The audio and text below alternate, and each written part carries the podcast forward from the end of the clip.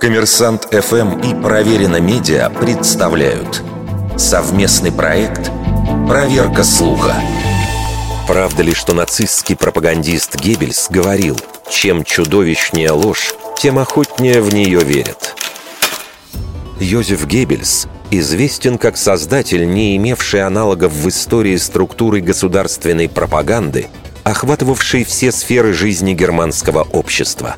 После смерти нациста от него осталось множество документов. Помимо публичной деятельности, главный пропагандист Рейха вел дневник. Но ни в частных записях, ни в выступлениях Геббельса фразы «чем чудовищнее ложь, тем быстрее в нее поверят» не находится. Однако есть публикация – которая, видимо, и внесла некоторую путаницу. В 1941 году Геббельс написал статью «Фабрика лжи Черчилля», в которой обвинял британского премьер-министра в бесстыжей пропаганде. Черчилль, как утверждал главный нацистский идеолог, так часто повторяет придуманную им самим ложь, что сам начинает ей верить. И далее. Англичане придерживаются принципа «если лгать, то лгать по-крупному», и стоять на своем. Но фраза о чудовищной лжи появилась еще раньше и принадлежит не Геббельсу, а Гитлеру.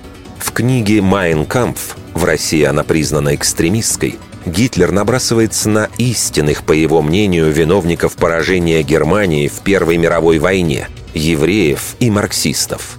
Эти господа исходили из того правильного расчета, что чем чудовищнее солжешь, тем скорее тебе поверят – Рядовые люди скорее верят большой лжи, нежели маленькой.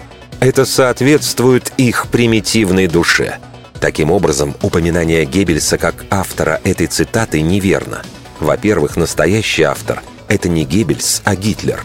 Во-вторых, фюрер не призывал поступать таким образом, а осуждал за пропаганду то англичан, то евреев, то коммунистов. Следовательно, эта цитата еще и вырвана из контекста – Вердикт.